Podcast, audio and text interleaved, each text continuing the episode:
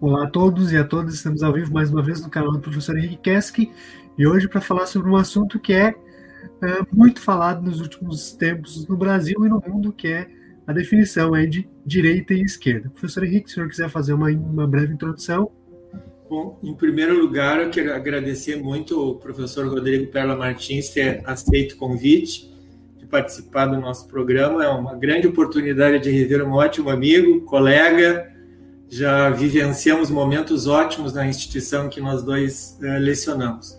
O professor Perla Martins tem um currículo ótimo também, como doutor em História pela PUC e ciência, mestre em Ciência Política uh, pela URGS, e uma série de outros títulos muito interessantes, muito impactantes, que habilitam perfeitamente essa nossa discussão. E como o Antônio havia dito, Rodrigo, o, a, o objetivo desse, dessa nossa conversa é justamente traçar algumas linhas gerais a respeito desse tema, porque as pessoas se debatem na mídia, nas redes sociais, nas conversas particulares, mas se acusando de esquerda e de direita, de conservador e de liberal, só que não sabem, na verdade, a que se refere e com aquele posicionamento equivocado de quem, quem não está comigo é meu inimigo. Então, uma das finalidades do programa é justamente estabelecer um nível crítico de diálogo, porque política parte do pressuposto básico do diálogo. O fato de discutirmos ideias diferentes não significa que somos inimigos. Ao contrário. Então, nós, nós abrimos também esse canal num sentido mais amplo de trazer diversidade de ideias, diversidade de manifestações culturais, naquele sentido de que, se existe no mundo, nós trazemos para o programa e abrimos a discussão da forma mais ampla, democrática, não sectária, não dogmática possível, para poder esclarecer alguns pontos principais uh, de, das discussões uh, contemporâneas que estão aí engraçando, principalmente nas mídias sociais.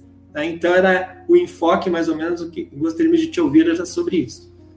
Muito bem, então, boa noite a todos, né? Saúdo aqui oficialmente aos espectadores e principalmente ao Henrique e ao Antônio. O Antônio, que não foi meu aluno na universidade, mas eu conheço ele e tenho um grande apreço pela figura, né? um cara batalhador, que está sempre organizando coisas e agradeço que lembrou do meu nome. E também ao, ao Henrique, que foi meu colega, somos colegas né, de profissão, com quem também tenho muito carinho e admito, Henrique, que quando o Antônio me convidou, eu pensei, ah, às vezes eu participo de, dou aula via live, participo de live, mas quando vi o teu nome, eu pensei, não, para o Henrique eu vou participar, porque ainda devo um café para ele. Pós-pandemia, isso vai ser uh, cumprido, né? Eu pensei, bom, pelo menos vejo o Henrique hoje e tento colaborar com o projeto dele.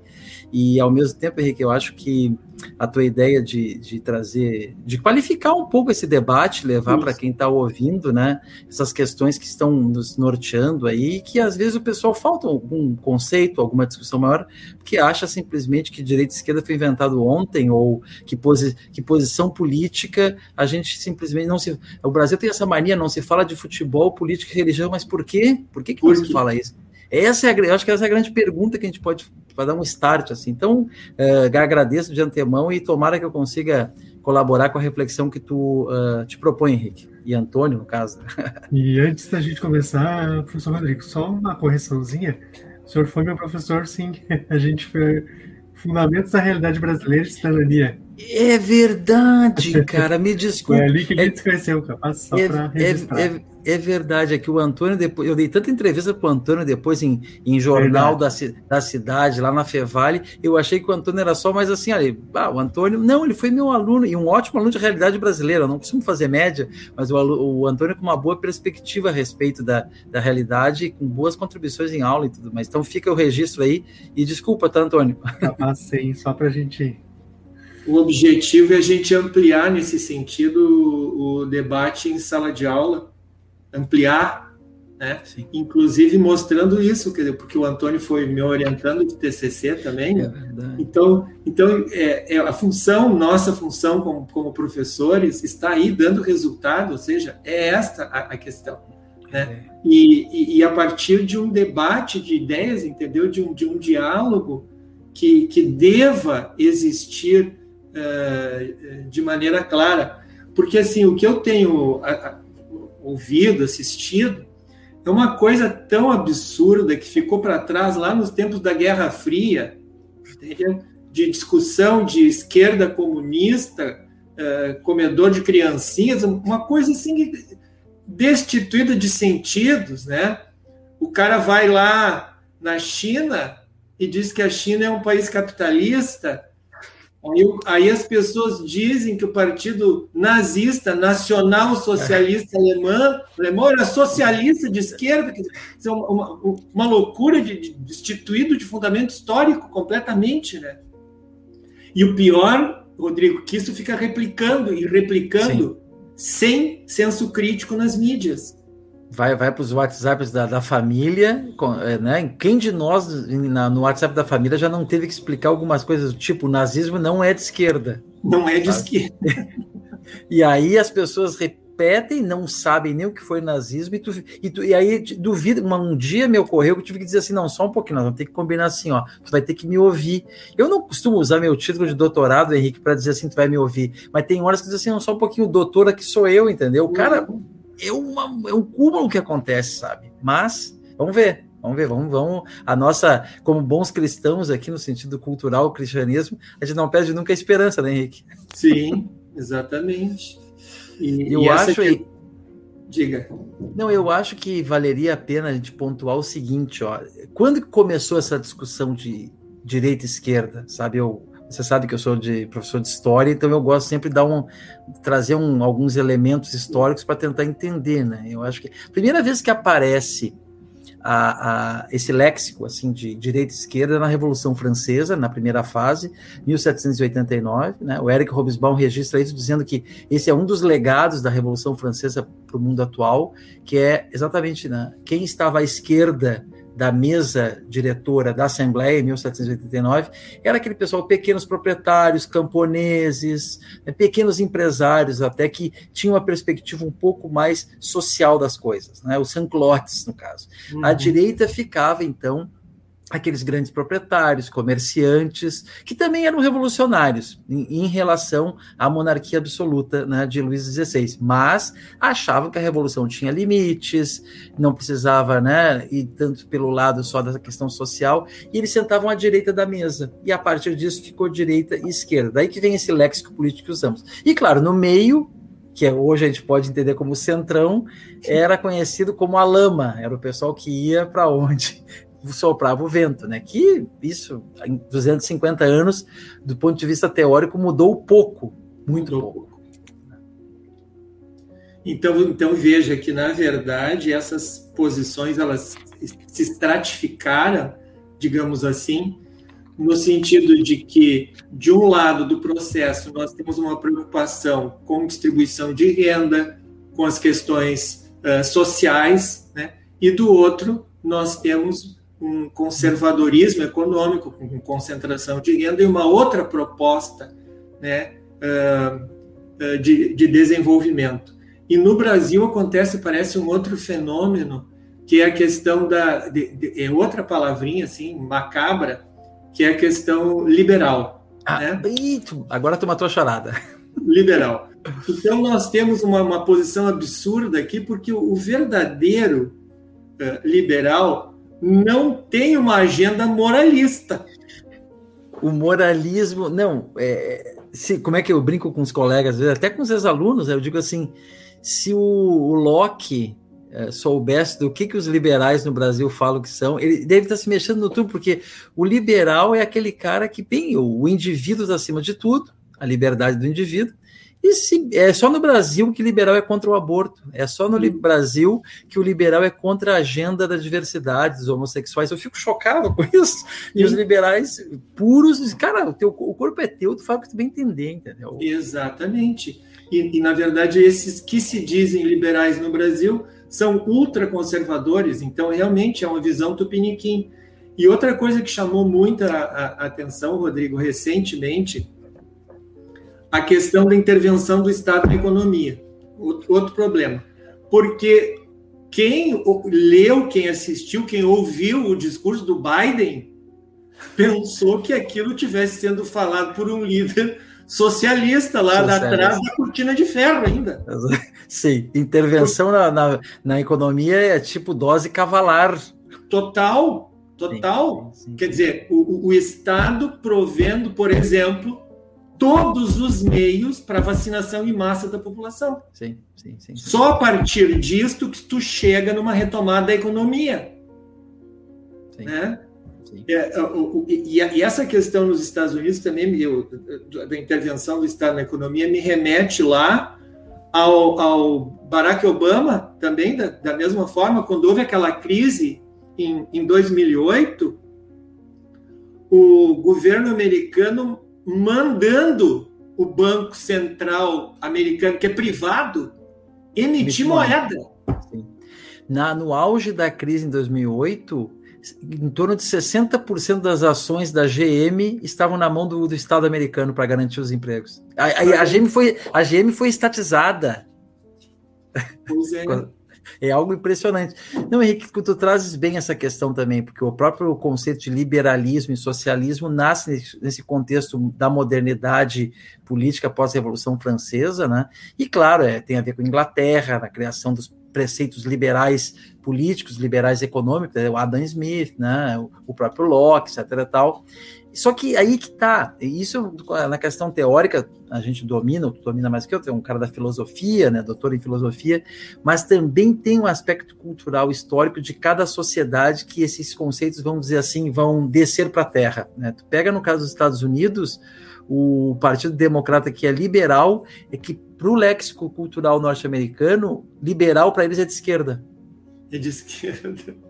Né, por causa da intervenção do Estado na economia. E é engraçado que os democratas nos Estados Unidos, eles são chamados de esquerda pelo pessoal, né, pelo seu público interno, e eles são extremamente intervencionistas da economia internamente, e do ponto de vista externo, eles largam bomba na cabeça dos outros, assim, ó, eles não estão nem aí. É, é, uma, é uma contradição que parece uma contradição, mas não é, porque na realidade eles provêm recursos para esse estado de bem-estar a partir das intervenções, ao contrário dos conservadores, por exemplo, Trump, ele atirou muito menos bomba na cabeça dos outros do que o, o Obama. É impressionante, por mais que a gente simpatize com o Obama, né? eu, eu pessoalmente.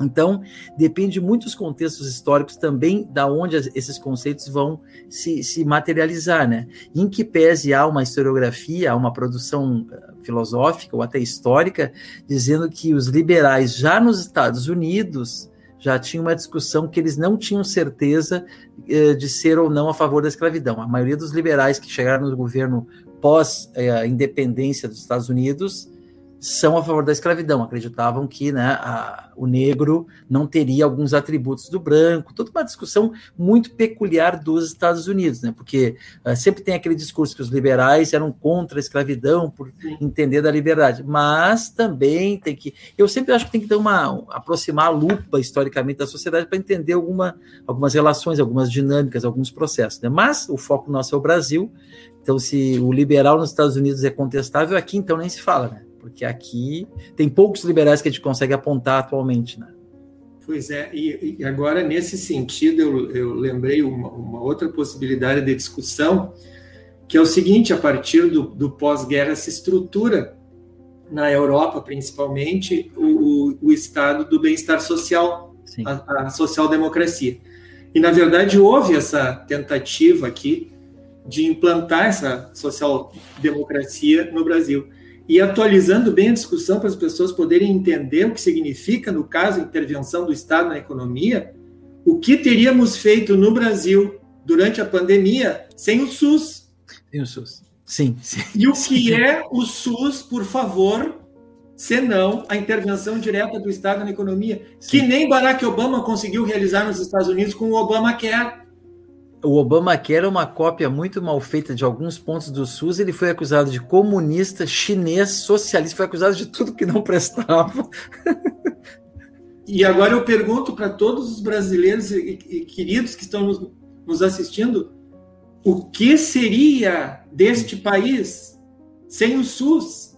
E, e lembrando que quando o primeiro-ministro da Saúde do Bolsonaro assume, o Mandetta, que depois se torna uma espécie de herói da saúde no Brasil, ele, como deputado federal, queria extinguir o SUS. Extinguir.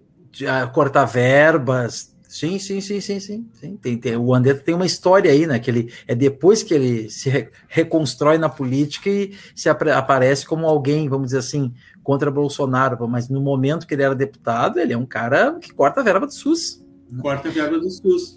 E nós estamos vivendo esse momento de cortes de verbas das três funções básicas do Estado. Quer dizer, quando se cria o pacto social para estabelecer o Estado, se pensa em segurança, interna, em primeiro lugar, e externa também. Se pensa em saúde e em educação. Sim. Então, nós estamos vivendo um governo que se diz de direita e liberal e que está justamente cortando verbas da sustentação do próprio pacto social que mantém o Estado. Sim. Sim.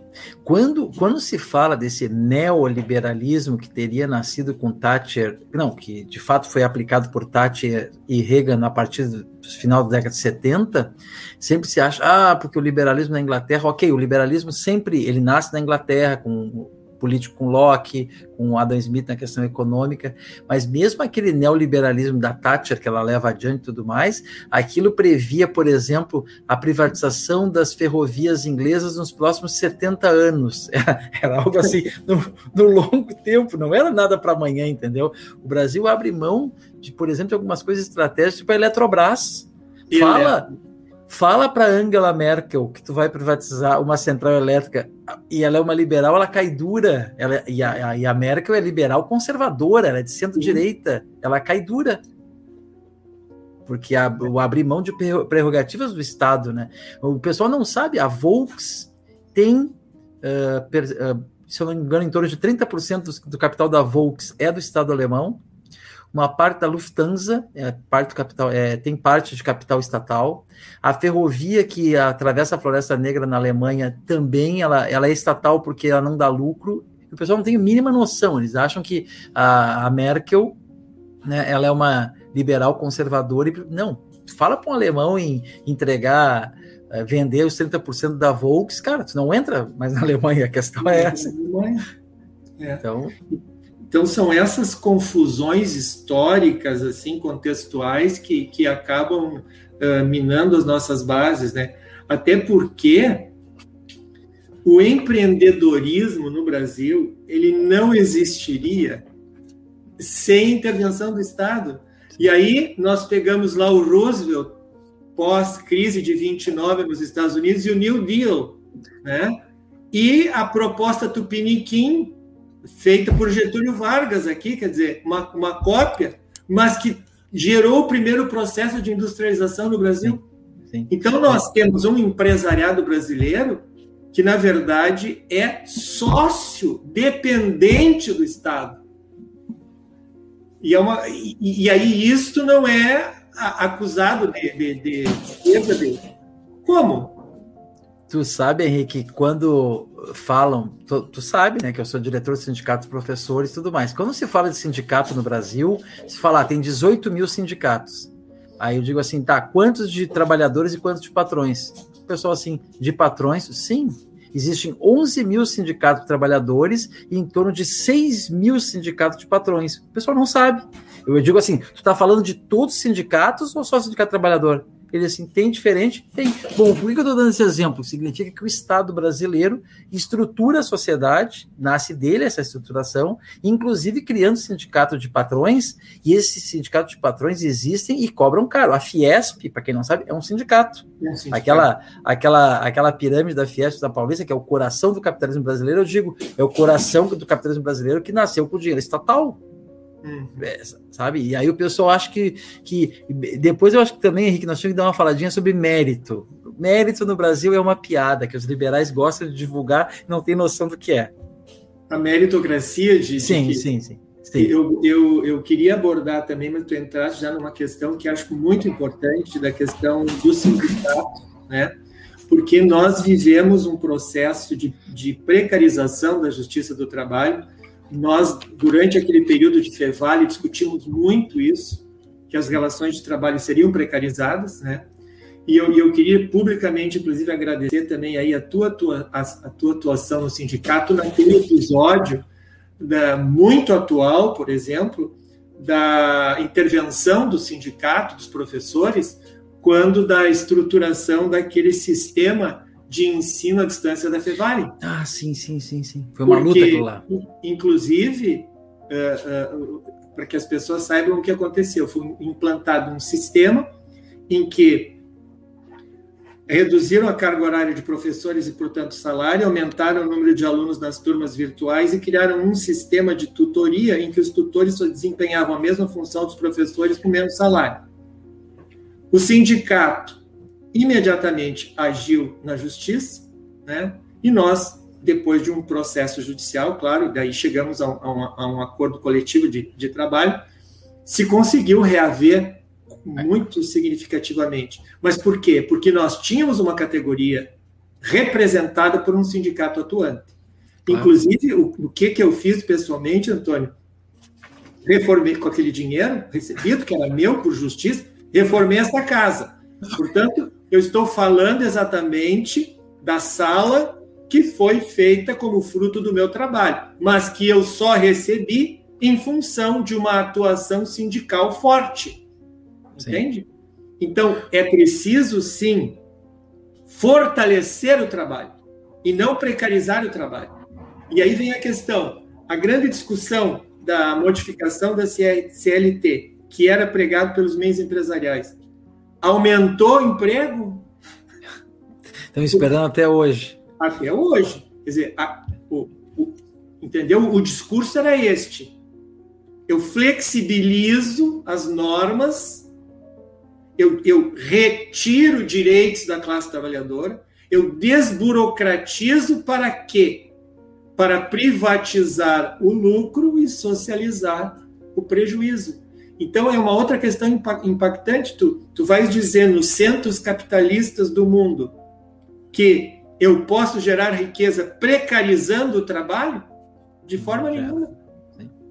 O, o, já que nós citamos o Biden, o Biden, quando assume, ele sai com uma, uma frase, claro, que ele está assim, vendendo para o seu público interno. Né? Ele diz o seguinte: quem construiu os Estados Unidos não foi Wall Street, foram os sindicatos. Ele diz isso.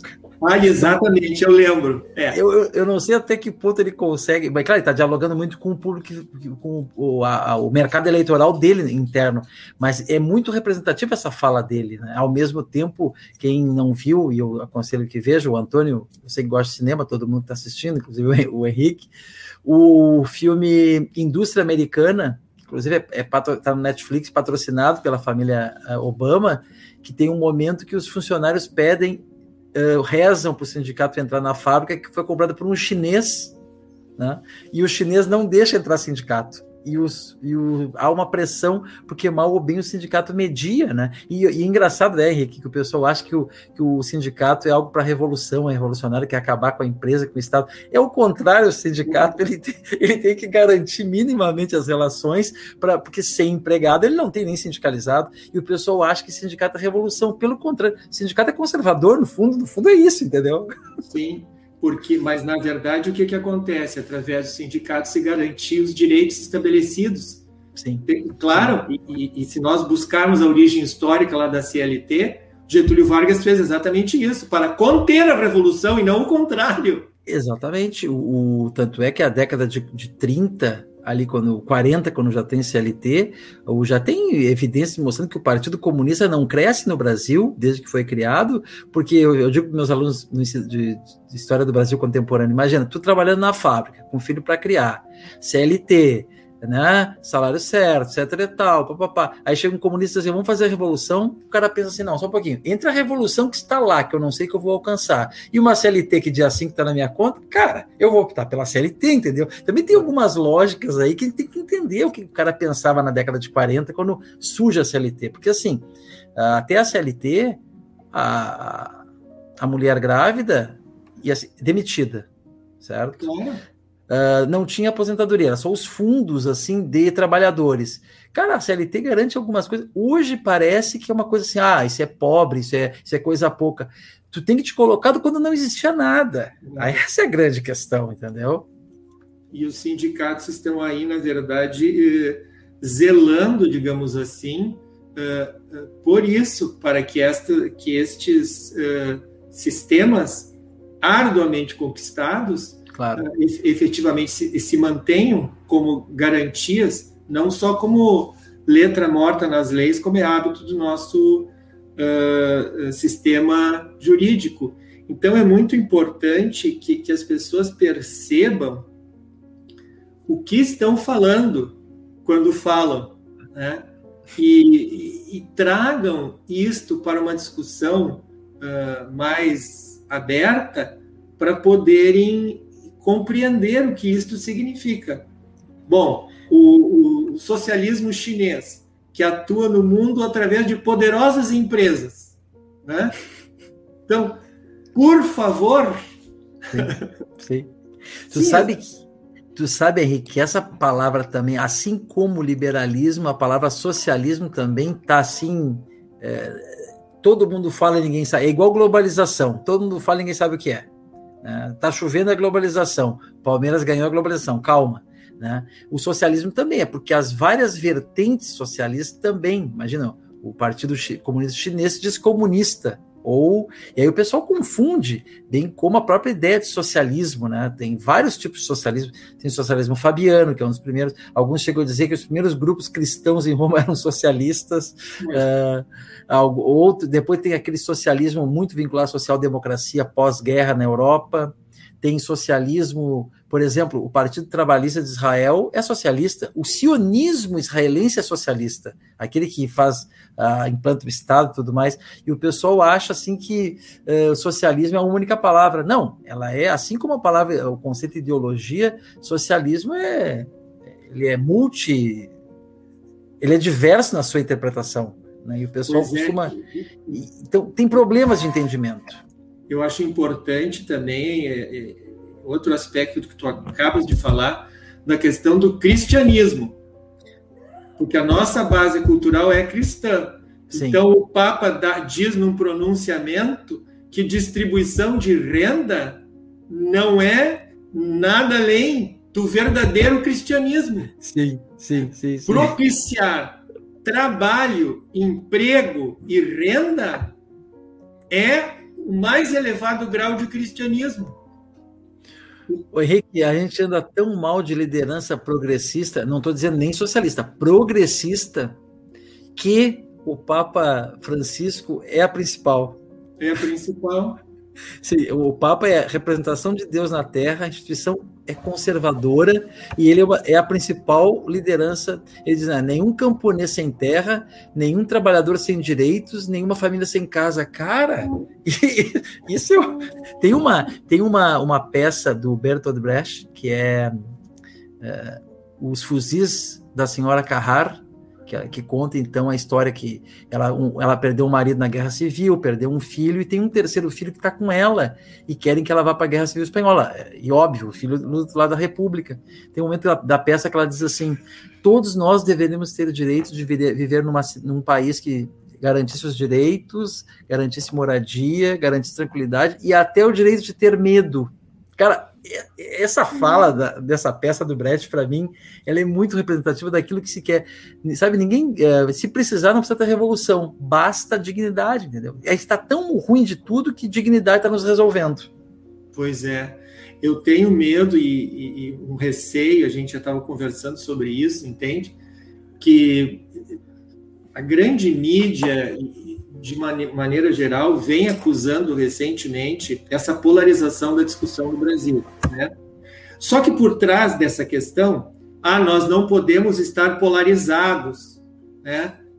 É, é, isto oculta um outro processo que é colocar as criaturas na vala comum da não ideologia e da ideologia. não política. E de novo vamos citar Brecht aí, quer dizer, que o principal analfabeto é o analfabeto político. Como tu disseste, como não discutir? Mas discutir política não é se ofender. Claro. Não é, é, é, é, é trazer as ideias, é, é, clarear, clarificar as ideias para poder encontrar, então, a melhor forma de agir, que é o que, que, é o que está faltando. Então, o meu receio é o seguinte: não, nós não podemos polarizar, nós não. Por que não podemos? Porque não ter posições, né? O, sabe que uma das principais contribuições para o mundo ocidental por parte dos gregos atenienses é a criação da política, né? No sentido da uh, ética na polis, polis ethos. Eu tenho um, uma certa ética para discutir com o cidadão na polis. Claro que naquela época, dois mil, três mil anos atrás, o, o cidadão era homem, proprietário, maior de idade, né, e nascido na polis, né? Mulher, escravo, isso aí não, não, não era, né? Bom, mas essa cidadania com, com, com, problemas aí, hoje em dia com problemas, que a gente tem que olhar também o passado com o olhar do passado, olhar é. com o olhar do presente, tu cai numa, numa, num problema aí. E, e para um cidadão ateniense, não participar da, da Ágora era a vida perdia sentido. Tanto é que o, se tu fosse expulso da Ágora, tu tomava cicuta, tu ia embora da polis. Era a máxima porque... punição, né? O exílio. Era, máximo, era o exílio em todos os sentidos. Ou um exílio assim que tu faz o corpo desaparecer, toma cicuta, não sei o quê, ou tu vai embora. Porque não, a vida não fazia sentido para os caras não participar da, da Ágora, onde discutia filosofia, discutia a questão do comércio, a política, e claro que hoje em dia sociedades maiores, sociedades urbanas, industriais, bancárias, gigantescas, ninguém está querendo uma democracia direta, mas essa perspectiva de tu abrir mão até de votar, ou te inteirar de que tu vai votar, cara, tu tá abrindo mão, se um grego, se um ateniense eh, se materializa na nossa frente hoje. A gente diz que as pessoas não querem votar, penso, mas como assim? Então, então te mata. É, é. Então, é, a perspectiva de política é essa, o pessoal não tem essa. Eu não sei se é nós que falhamos como professores, Henrique, aí é o cristão se culpando, sabe, das, das coisas, mas temos lacunas sérias aí na, nessa questão educacional que pode nos levar a isso. Eu não estou dizendo que todo mundo tenha que saber que na Atenas clássica o cidadão não via sentido sem política. Estou dizendo isso, isso aí é tu que sabe, eu, o Antônio, os espectadores aqui. Mas um mínimo assim tinha que ter. A sociedade urbana industrial fez as pessoas bem. prefere discutir o Faustão, não estou criticando quem vê Faustão, eu já vi também, e acho que às vezes tem que ver para desopilar, mas temos problemas sérios aí, cara. E uma coisa que eu acho ótimo nós engatarmos na discussão, já que, já que somos professores, o Antônio foi nosso aluno, né? Eu tenho muito receio também de, de duas outras questões que estão pululando aí no processo educacional, que estão dentro desse critério de direita e esquerda que nós estamos discutindo Sim. também.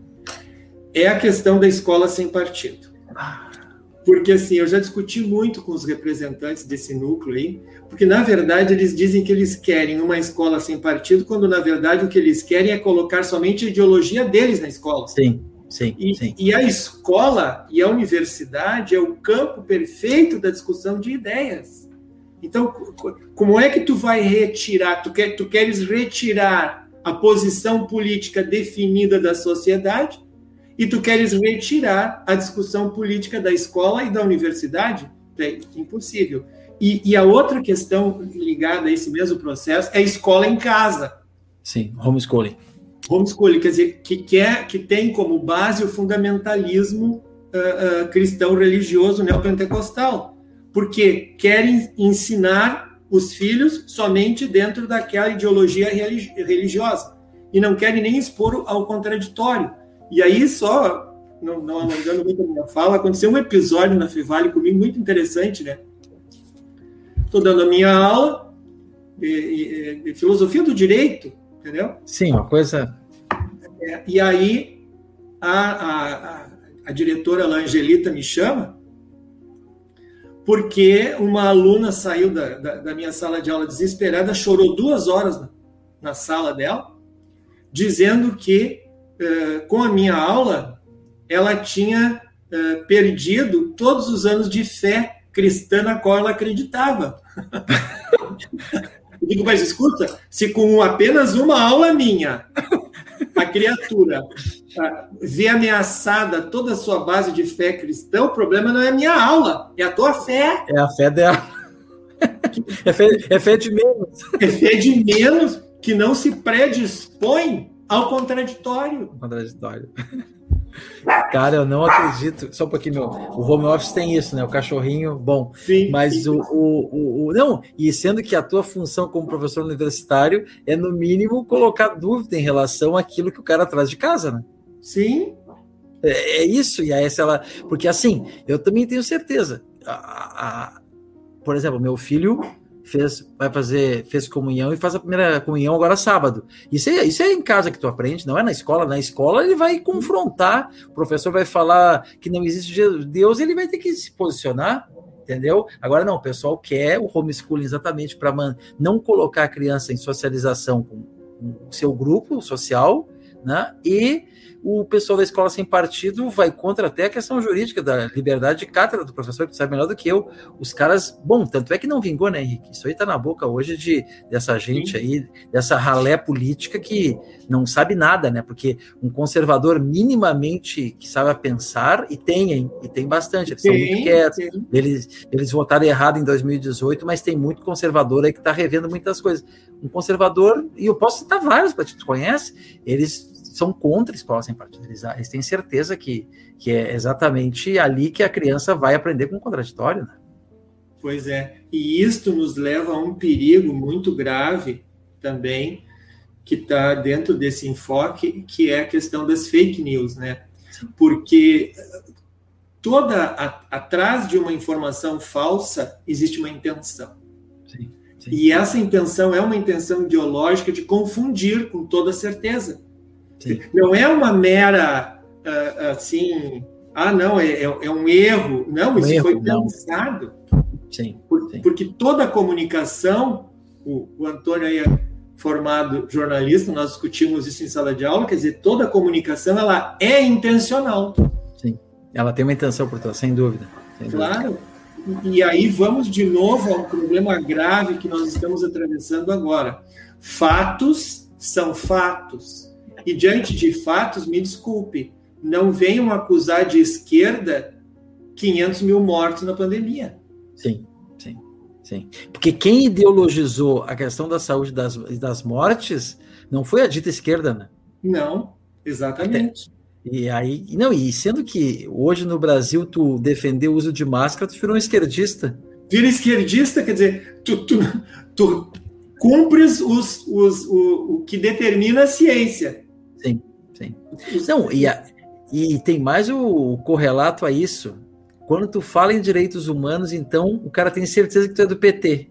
Do aí PT. eu digo, aí eu digo assim, cara, tu sabia que os direitos humanos é de 48 na ONU, a União Soviética votou contra e ela é de matriz liberal, o cara, não. Cara, os caras acham que direitos humanos quem criou foi o Lula.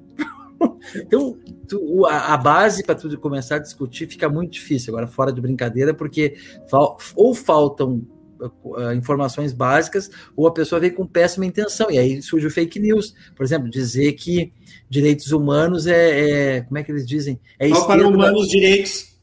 Direitos. Ou então é o esterco da vagabundagem, como uns e outros dizem aí. Cara, direitos humanos é, como eu digo, hoje eu te falei na aula até o, o, o condenado né, no sistema prisional ele tem direito a que ele possa ir no banheiro, uma cama e um banho, e quem sabe um banho de sol. Será que isso aí é hotel de luxo?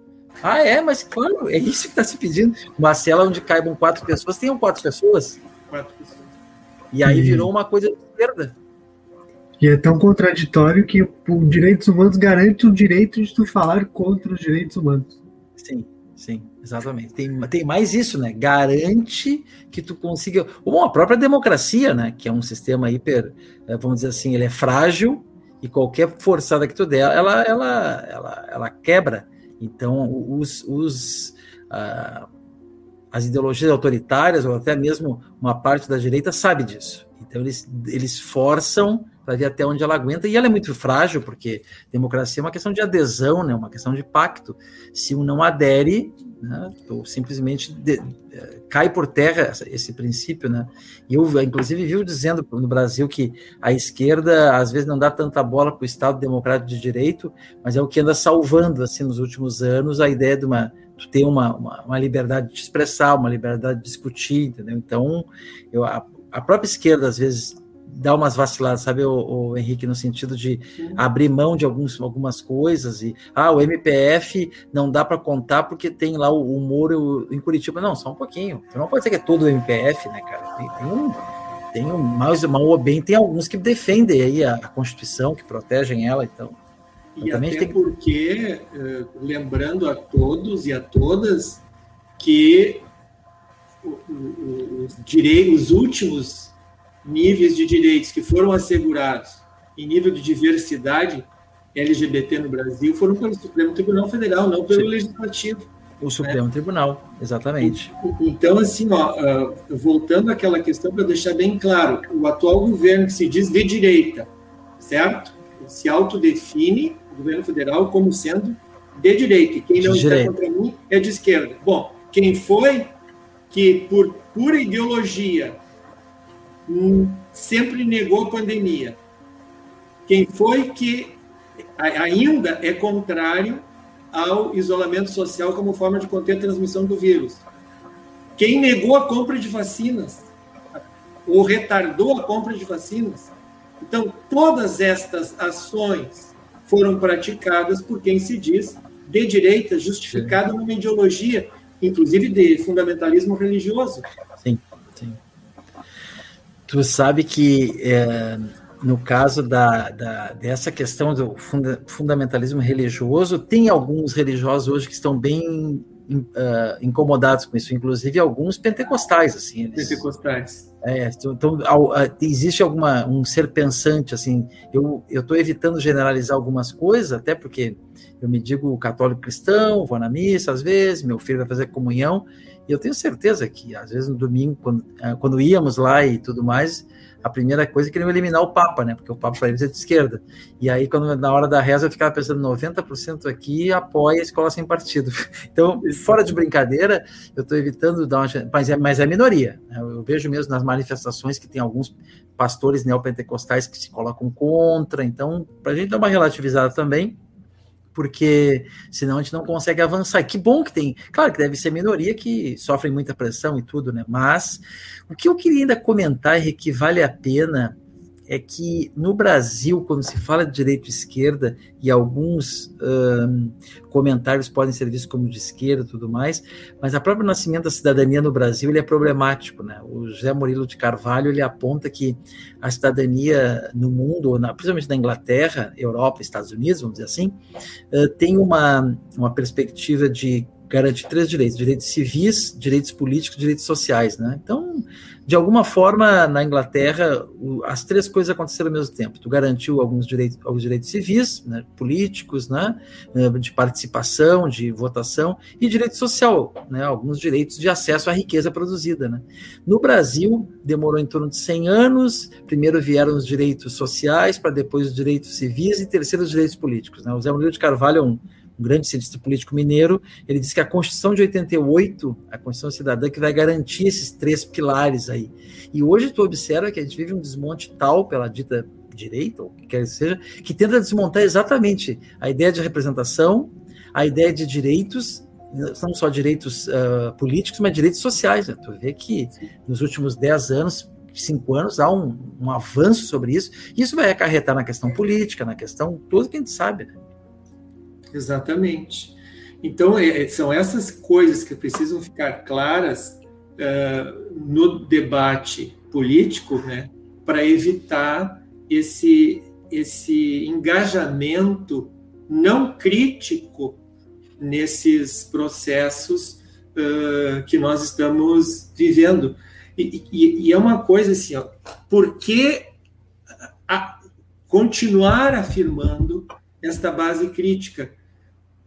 Por favor, vamos aproveitar, como disse uma das depo, médicas uh, depoentes na, na CPI da, da, da Covid, não é possível afirmar cloroquina e hidroxicloroquina. São fatos. Sim. E contra fatos objetivos, cientificamente comprovados, não há que se propor nenhuma ideologia. Claro. Né? Então, tu chega num absurdo de médicos eh, irem depor a favor de um absurdo, né? E, e dizendo que, eh, na verdade, estão o quê? Falando a verdade? Não, não estão. Não estão, porque isto não tem nenhuma forma de eh, comprovação científica. E aí, quem não está com eles é de esquerda. Sim. Sim. A minha fala é uma fala de esquerda porque, porque eu estou baseado num, num processo científico? E o pior de tudo isso é a gente ouvir essas barbaridades. Aí vai como a Natália, foi um dos episódios que eu vi foi com a Natália Pasternak, Pasternak, que é um dos grandes nomes brasileiros, e aí tem um senador gaúcho que se levanta contra ela, ou seja, todo o trabalho, toda a vida dela é voltada para estudos e o cidadão se dá o direito por ter um mandato conquistado de maneira até duvidosa se levantar e dizer que ela está errada. Não, eu acho que foi para ela que disseram: a senhora se acha dona da verdade? Mas não é essa discussão dona da verdade. A questão é que ciência tem método, ciência tem testagem, tem cercar o problema e tudo mais. Não, e aí que tá, o pessoal acha que a simples ideia de se formar médico, por exemplo, vou dar um exemplo, né? É, se torna cientista, não tem nada a ver. Tu te forma, é a mesma coisa, tu te formar, se é doutor em história, tu é um cientista. Olha, cara, depende, tu tem que publicar. Agora sim, um cara doutor em filosofia e publica, bom, aí tu escuta. Não, o cara tá focado nisso, né? No caso do Henrique, né? Agora o pessoal acha que a simples formação na área de saúde, tu te torna um cientista, tu pode dar opinião. Não. Daqui a pouco um médico que não tem, não pesquisa, ele sabe tanto quanto eu quando cloroquina. Ponto. Hoje, inclusive, nos grupos de fake news das famílias aí, surgiu que uh, acho que Oxford está testando a ivermectina para ver se faz efeito. Ó, oh, viu? Deu assim, não, um pouquinho, está testando, não significa. E se testar e der certo, bom, é outra discussão, mas tem método, tem testagem. O, o simples testar deu, já resolve. Ah, viu como ele estava com razão? O Bolsonaro não tem nada a ver. Testar é uma coisa, entendeu? Comprovar é outra e nós estamos vivendo justamente um desmonte da educação né, e uma agressão violenta contra o processo científico estruturado no Brasil. E isto é uma ideologia, e quem está fazendo isso é quem se afirma como direita.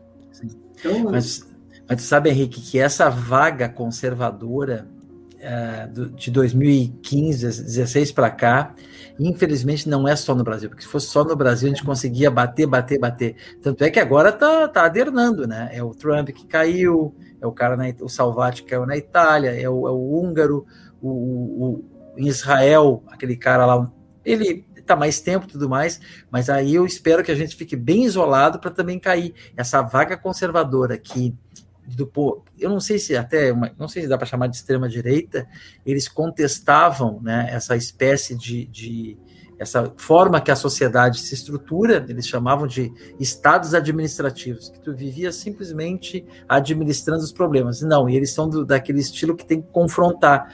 E o próprio Steve Bannon, que é o teórico disso nos Estados Unidos, está preso, porque aquilo é um pilantra, aquilo é um charlatão, né? Mas essa vaga conservadora de uh, uh, criticar e duvidar da, da, das representações, do mundo da política, das ideias, isso é uma vaga que eu espero que acabe de uma vez, porque atinge todos os campos, né? atinge a saúde, atinge a educação, atinge. Isso que a gente está falando aqui, tu não consegue discutir com uma pessoa, porque a pessoa embessa que de nazismo é de esquerda e, cara, tu não anda na disputa, não anda na discussão. Sim. Porque tinha o nome socialismo nacional, socialismo alemão, e porque tomavam sopa junto é, isso, isso, tu fica impressionado. Aí quando tu diz assim, ah, mas a União Soviética que venceu a guerra e o, o, o nazismo odiava o comunismo, os bolcheviques, aí os caras não falam mais nada.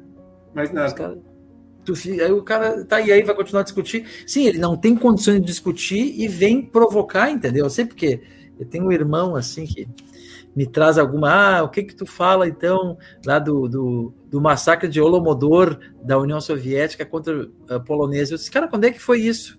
Não sei, não, só um pouquinho, cara. tu quer discutir comigo isso? Então é impressionante assim a, a, falta de conhecimento e a tentativa de discutir, sabe?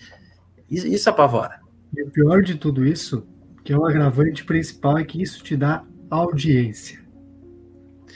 Dá like, e, né, Antônio? Seja no grupo de WhatsApp, seja no, em outra rede social. E eu passei, passo por algumas situações assim. E recentemente, o professor Henrique e eu tivemos um artigo publicado. E eu fiz uma publicação dizendo que o artigo foi publicado e o que, que esse artigo significava. E aí uma pessoa foi lá, foi lá e comentou: Eu discordo disso, porque eu também pesquiso e, e acho que tu tá errado. Não, beleza. Isso não tem problema, não tem problema discordar. Não estou dizendo que eu estou 100% certo. Eu estou nesse recorte que eu produzi, a conclusão é essa. Só que aí eu fui visitar o perfil da criatura E não tinha, não tem absolutamente nada. Não tem nada. Tanto que a, a discussão morreu ali, porque eu pensei, olha, se o cara pesquisa a mesma coisa que eu, mesmo que eu não concorde com ele, eu quero trocar ideia com esse cara, porque daqui a pouco ele me apresenta uma ideia que eu não conheço realmente. Mas não tinha nada. É o prazer de discordar, é o prazer de ter audiência em cima de alguém ou de alguma situação. E isso é muito bem produzido. Uh, tem um canal no YouTube que produz esse tipo de conteúdo e os caras têm milhões de inscritos, porque é muito bem feito, é muito bem embasado e é construído de uma maneira muito simples. Né? Em termos de comunicação, é uma comunicação muito simples, com exemplos muito simples. O próprio exemplo da Terra plana ele é tão básico, mas tão básico que chega a convencer. Ficar ali assistindo, ficar acompanhando, as conexões que eles constroem, elas são muito simples. E isso ajuda também a vender uma ideia mesmo que não seja verdadeira. Até porque, né, a, vamos dizer assim, o léxico da ciência, ele não é fácil. Né? Tu discute, tu narrar um, fenômeno do ponto de vista científico, com conceitos, não é uma coisa que é comum para todos. Tem isso também. Eu não estou dizendo que a academia tem culpa nisso e tudo, mas há uma certa educação científica nas pessoas que deve, eu sei que eu estou com um papo meio iluminista aqui, mas é que os iluministas tentavam isso, né? A enciclopédia era a ideia de educar as pessoas. O Henrique é filósofo, sabe melhor do que eu, e parece que isso se perde na sociedade gigantesca, nessa não educação das pessoas, no sentido formal, sabe? Enquanto a ideia dos iluministas era isso, que uma sociedade seria livre quanto mais conhecimento tivesse, até para poder discutir e tudo mais. Você até que ponto ser utópico? Bom, a gente vive tanta utopia hoje, né? Então, só que a, a distopia é aquilo, né? O nazismo é de esquerda, direitos humanos é coisa de esquerda, o que o Henrique e o Antônio estamos fazendo agora é coisa de esquerda, coisa que não é, está trazendo informação para a pessoa. A gente quer que a pessoa reflita e bom, tirei uma opinião. Ah, aqueles três lá estavam falando, estavam falando errado porque eu penso isso, tá? Mas pensa com que base, né? Então, é, tá bem, bem difícil. Vai estudar, vai ler, vai pesquisar nos autores, não repassa simplesmente a informação, porque, como diz o Antônio, foi bem construída, claro. né? para te levar como um, como um cordeirinho, cara, no, no claro. rebanho. A experiência que eu tenho no sítio foi muito interessante, sabe? Umas vacas invadiram meu pasto lá, né? E aí tentei de. Nunca tinha acontecido isso na minha vida, né? Tentei de todas as maneiras possíveis tirar as vacas do pasto, não consegui. E aí, de repente, eu prestei atenção que as vacas olhavam todas para uma determinada vaca, mais poderosa de todas. Assim. E ela tinha um destino no pescoço. Fui lá e dei uma batida na vaca, todas seguiram. Sim. o que é empiria? Empiria. O filósofo Heidegger fala isso, né? Das man agente. Quer dizer, tu, tu segue cegamente né, o, o líder do rebanho quando a finalidade é te levar para o abate. Claro. Se te colocam a comer uma graminha verde é só para te engordar, para tua carne ser mais suculenta depois, para que tu possa produzir mais, ter uma produtividade maior, sem direitos e sem gozo nenhum da tua, da tua vida. Da tua vida, em nenhum momento curtir, né? Claro. Então é uma coisa assim, em primeiro lugar, antes de discutir, por favor, vão se informar, vão buscar em quaisquer fontes a informação e como tu, tu, tu diz, Rodrigo e o Antônio também, abram espaços para que essa discussão uh, realmente venha ocorrer como discussão de ideias, né? como compartilhamento de ideias, como troca de ideias. Inclusive, Antônio, eu queria te dizer até abertamente que eu já estou numa postura muito pragmática, entendeu? No seguinte sentido, cara, chama os os liberais, chama os capitalistas, chama os conservadores, digo, cara, o problema é esse, tu consegue gerar renda sem trabalho? Essa é uma discussão boa. O pessoal acha que o, capitalismo ele gera riqueza, mas com base no trabalho. O pessoal acha que, acha que sem trabalho não vai ter. Cara, trabalho é importantíssimo. Entendeu? A ideia do trabalho humano, não só do ponto de vista filosófico, ontológico, mas do ponto de vista da própria reprodução do capital. Se não tiver trabalho, o capitalismo não tem o que distribuir, não tem o que acumular. É, e aí, Antônio, eu, eu me preocupo com outro nível, nós já estamos até nos encaminhando para o final da discussão, mas é o seguinte: empresas totalmente automatizadas, olha que verdadeira maravilha, né? Bom, dispensa todos os teus empregados, automatiza tudo, não paga salário para ninguém. Quem é que vai comprar o teu produto? Exatamente. Sim. E aí tem dois paralelos muito interessantes aqui que a gente pode pensar, que é uh, iFood e Uber. São dois exemplos de automação, né? E como que eles interferem nesse processo social que a gente vive. Por exemplo, uh, isso é uma, uma, percepção minha que faz com que eu utilize essas duas ferramentas de, de formas diferentes. Eu não utilizo o iFood porque, para mim, ele é a materialização da precarização do trabalho. Porque a, na linha de frente está um ser humano que está se submetendo a diversos riscos para ganhar um dinheiro que, numa soma de tempo e produção, é muito pequena para ele sobreviver. Contrário do Uber, que para que você entre tem que ter um determinado investimento, que é um carro, dentro das normas deles.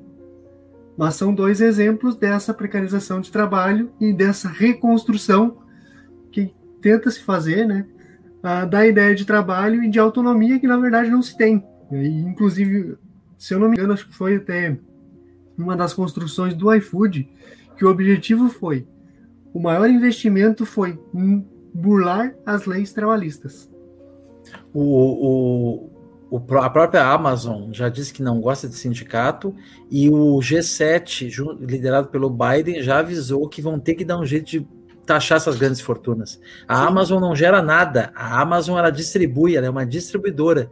Né? E o Bezos lá vai para a Lua e, não, e constrói um iate de 500 milhões. Cara, é algo muito complicado. Henrique, eu acho que ainda aproveitar a fala tua e do Antônio, eu sei que você está indo para o fim, mas eu também queria registrar aqui que já que a gente está num espaço para pensar e o pensar não, não causa briga nem, nem dói, sabe que também hoje em dia, nesse mundo complicada que a gente está vivendo, também o pessoal que se diz de esquerda, às vezes falta um pouco de estudo, às vezes cai alguns chavões, assim, e eu às vezes me pego, assim, conversando com alguns colegas que se dizem de esquerda, e tu vê que os caras são preconceituosos, não estudam, uh, pegam chavões mesmo, né, então, uh, também, para não dizer aqui que é uma, uma, uma, uma sessão nossa, ah, o pessoal é de esquerda. Não, a gente é de esquerda, a gente é progressista, mas também tem muitos uh, que podem concordar conosco que são bem complicados, assim, se tu vai uh, levar adiante uma ideia, não querem ouvir, não argumentam, acha que eles têm a verdade. Bom, e aí eu estou numa sala com um filósofo aqui, com um jornalista, aí sabe melhor do que eu que a verdade é inalcançável do ponto de vista objetivo, né? Então, também tem, um, tem uma parte aí da população que pode estar concordando conosco, mas eu às vezes me pego assim bem chateado porque reproduzem coisas, né? E não estudam. E, então penso isso nós tivemos uma discussão na, na, na Fevale com uma, uma líder política muito conceituada, eu vou evitar de dizer o nome dela. Imagino. Que, que pregou abertamente a extinção do Estado. Mas minha filha, desculpe, nesse tu, tu pega lá um, um, um comunismo ortodoxo para aplicar na nossa realidade aqui pregando o fim do Estado, quer dizer, não é possível. eu entendo o que tu queres dizer com os fundamentalismos de esquerda mesmo. Sim, sim, que às vezes são iguais ou piores, sabe, do que porque daí tu tá na tua trincheira com gente ali que tu vê que não colabora. Eu me que preocupo muito assim. Às vezes assim, cara, tem que estudar, entendeu? E a própria ausência de novas lideranças, né? Hoje Sim. se poda muito pessoas que se destacam, né? E eu falo isso por experiência, por estar dentro de partido político. Hoje eu estou muito desconectado por escolha. Não faz muito sentido mais, porque eu consigo fazer o que eu fazia lá fora de lá. Sim. Que o, o meu papel hoje é conectar pessoas aos seus direitos. Então eu explico o caminho e o cara vai lá e se vira. Tu também tem que fazer a tua parte. Né? E isso não é reconhecido, não é valorizado, né? e a gente vê muitas pessoas que têm potencial para dar sequência às ideias sendo desmobilizadas. Bom, Antônio, se a principal liderança progressista do mundo é o Papa Francisco, eu acho que é meio que fecha o que a gente está falando agora. Um Papa conservador, né? Conservador, é, Papa, né? Claro. Então, Antônio, mais uma vez nós te agradecemos né, a oportunidade desse diálogo franco, aberto, né, e espero realmente que tenha servido pelo menos para mostrar algumas linhas gerais de um debate possível, né, de maneira equilibrada, para que realmente faça com que as pessoas possam uh, pensar sobre isso. Tá? Então, muito obrigado pela tua participação e pós-pandemia, devidamente vacinados, vamos nos encontrar, vamos rever os nossos momentos de discussão em sala de aula, nos debates políticos que mantivemos na universidade. Muito obrigado. Vamos tomar um café junto e me convide para mais momentos aí que eu gostei muito desse diálogo aberto aí. Tô, sei pouco, mas dá para pensar junto. Abraço. Abraço. Obrigado pela participação. Sempre o um canal aberto para a gente conversar. Um abração.